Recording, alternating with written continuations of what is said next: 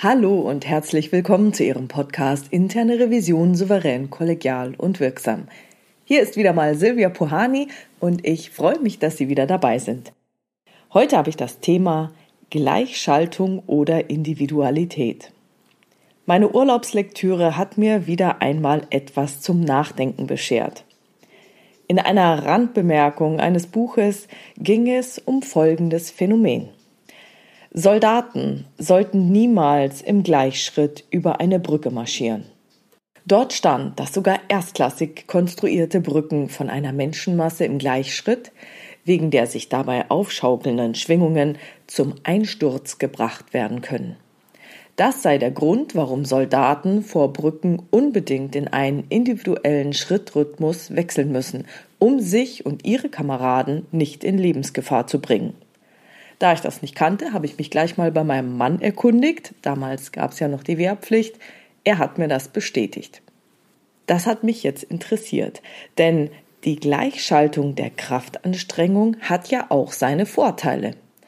Wenn wir bei den Soldaten bleiben, dann verhindert dieses gleichmäßige Marschieren den Ziehharmonika-Effekt, den wir von Staus auf der Autobahn kennen.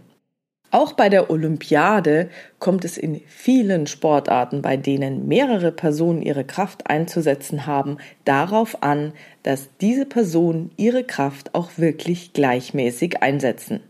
Ich denke da zum Beispiel an Rudern, Kajak oder Kanadierfahren, wo mehr als eine Person in dem Boot sitzt.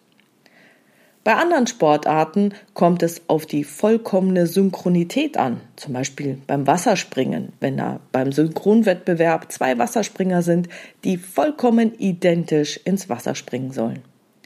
Hier ist die völlige Gleichschaltung von Vorteil. Vielleicht können Sie sich auch noch an sowas wie Tauziehen in ihrer Kindheit erinnern. Also bei uns haben wir das, glaube ich, im Kinderturnen gemacht und da war es wichtig, bei einem gemeinsamen Hauruck gleichzeitig an einem Strang zu ziehen, um zu gewinnen. Wenn man einfach irgendwie so gezogen hat oder auch nicht und vielleicht mal abgerutscht ist, hat das wenig gebracht. Die Gleichschaltung alleine reicht aber auch nicht aus. Bei anderen Sportarten, wie zum Beispiel in den Gruppenübungen der rhythmischen Sportgymnastik, müssen bestimmte Sequenzen vollkommen synchron durchgeführt werden. Eine dauerhafte Synchronität würde einer Gruppe jedoch niemals zum Sieg verhelfen. Denn da kommt es dann auch wieder auf das Zusammenspiel der Einzelnen an, die Kreativität des Einsatzes der Handgeräte und natürlich die Choreografie. Die leben davon, dass jeder etwas anderes macht und sich dieses zu einem harmonischen Ganzen ergänzt. Auf die Musik muss es aber bei allen passen. Das heißt, alle müssen im Takt sein, aber asynchron, das heißt ziemlich individuell unterwegs sein. Und in meiner Urlaubslektüre stand der Satz, individuelle Vielfalt wird zur Überlebensstrategie, indem sie Stabilität und Tragfähigkeit sichert. Darüber habe ich eine Weile nachgedacht. Und dieser Satz drückt aus, was auch in der internen Revision erforderlich ist. Individuelle Vielfalt Kreative Herangehensweisen, neue Prüfungsansätze und andere Blickwinkel helfen, die Überlebensfähigkeit unserer Organisation zu sichern. Zu viel Individualität ist aber auch nicht gut. Das wissen wir. Es braucht einheitliche Prozesse, insbesondere für die ganz großen Dinge, für die Ankündigung, für die Prüfungsdurchführung, für die Berichterstattung und natürlich auch fürs Follow-up.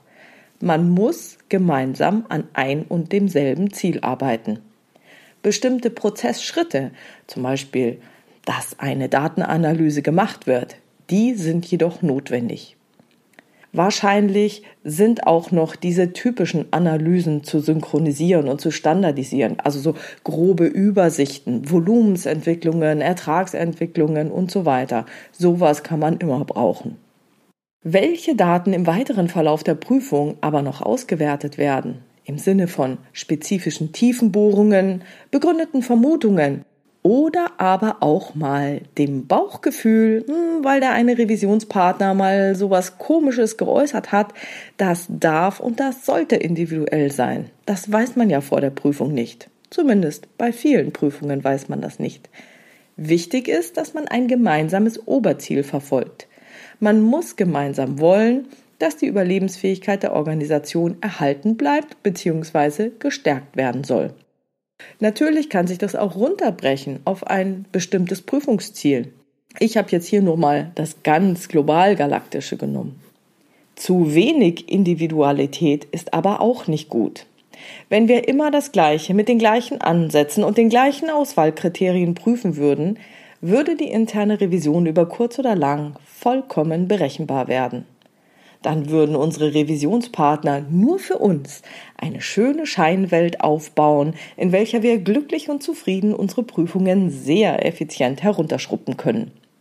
Nicht selten habe ich von Unternehmen gehört, die zum Beispiel für eine bestimmte ISO-Zertifizierung ein eigenes Anweisungswesen gebaut haben. Ja, das sieht auf dem Papier perfekt aus.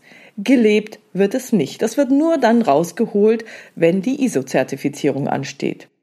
Die gelebte Praxis hat damit nicht viel zu tun. Und so ähnlich wird es vielleicht auch bei Wirecard gegenüber den externen Prüfern gelaufen sein. Wer weiß. Ja, man weiß, was der Prüfer will und wie er vorgeht, also bereitet man sich entsprechend darauf vor. Und wenn ich dann eine schöne Kulisse einer Bankfiliale aufbaue und Schauspieler einsetze, ja, dann ist es doch das pralle Leben. Wenn wir als interne Revision aber wirklich diese Überlebensfähigkeit unserer Organisation sichern wollen, dann müssen wir von dieser Scheinwelt der Vorderbühne auf die Hinterbühne kommen. Dann müssen wir prüfen, was in der gelebten Praxis der Organisation passiert. Denn Arbeitsanweisungen sind geduldig.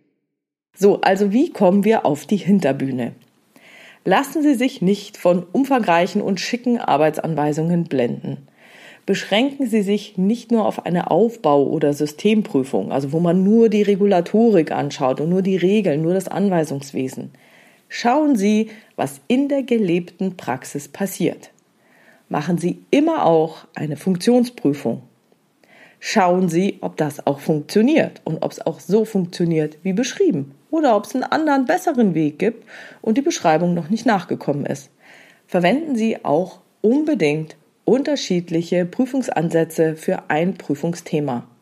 Das muss nicht innerhalb einer Prüfung sein, es kann auch bei jedem Turnus ein anderer Ansatz sein. Wichtig ist nur, dass Sie regelmäßig abwechseln. Auch als Prüfungsleiter sollten Sie Ihre Prüfungsthemen etwas variieren. Ich weiß, dass das schwierig sein kann, weil wenn man sich tief eingearbeitet hat, dann flutscht es so schön und man weiß, wo man hingucken muss. Aber es gibt vielleicht noch andere Kollegen, die eine andere Perspektive haben und dann einen neuen Blickwinkel auf dieses Thema werfen. Als Revisionsleiter achten Sie bitte darauf, dass Themen zwischen den Prüfungsleitern wechseln. Denn alleine schon deshalb, weil jeder von uns andere Vorerfahrungen und andere Vorlieben hat, mehr IT, mehr Datenanalyse, vielleicht der Weg über das Rechnungswesen oder der direkte Dialog oder das tiefe Graben in den Einzelfällen oder die Fähigkeit, den groben Überblick zu haben und äh, Zusammenhänge zu erfassen, das alles kann diese individuelle Vielfalt der Dinge ans Tageslicht treten lassen, das bisher alles verborgen war. Ja, ich weiß, auch wenn es praktischer ist, wenn sich eine Person tief eingearbeitet hat und eine Prüfung schneller abspulen kann als eine andere Person, die sich erst neu einarbeiten muss. Aber Hohe Effizienz kann der Effektivität schaden. Denken Sie nur mal dran, dass Ihr Spezialprüfer krank wird, das Unternehmen wechselt oder sonst irgendwie was ist. Was machen Sie denn dann? Sie brauchen etwas Variabilität. Ich ziehe hieraus folgendes Fazit. Denken Sie daran, dass die absolute Gleichschaltung zwar sehr effizient sein kann, aber keinesfalls die Effektivität Ihrer Prüfungen garantiert. Kombinieren Sie also immer einen Aufbau mit einer Funktionsprüfung. Versuchen Sie von der Vorderbühne auf die Hinterbühne Ihrer Organisation zu gelangen. Gehen Sie Themen mit anderen Prüfern, anderen Prüfungsleitern und wechselnden Prüfungsansätzen an. Versuchen Sie eine gesunde Mischung zu erreichen. Einheitliche gemeinsame Ziele, transparente und einheitliche Prozesse auf hoher Flughöhe sind absolut wichtig aber auch die Möglichkeit für Prüfer und Prüfungsleiter, individuelle Ansätze und Herangehensweisen in ihrer Prüfungspraxis einbringen zu können. Denn, und jetzt kommt nochmal der schöne Satz, individuelle Vielfalt wird zur Überlebensstrategie, indem sie Stabilität und Tragfähigkeit sichert. Es ist wieder einmal der Weg der Mitte, der nach meiner Meinung die größte Aussicht auf Erfolg hat. Das war's schon wieder für heute mit dem Thema Gleichschaltung oder Individualität.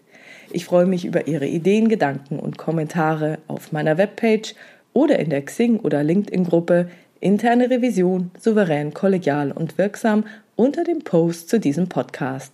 Herzlichen Dank. Wenn Sie eine Fragestellung haben, die Sie in dem Podcast gerne mal beantwortet hätten, schreiben Sie mir diese per Mail an info@puhani.com oder nutzen eines der Kontaktformulare auf meiner Webpage www.puhani.com. Wie Sie wissen, habe ich dort nicht nur eine offene, sondern auch eine anonyme Variante für Sie vorbereitet.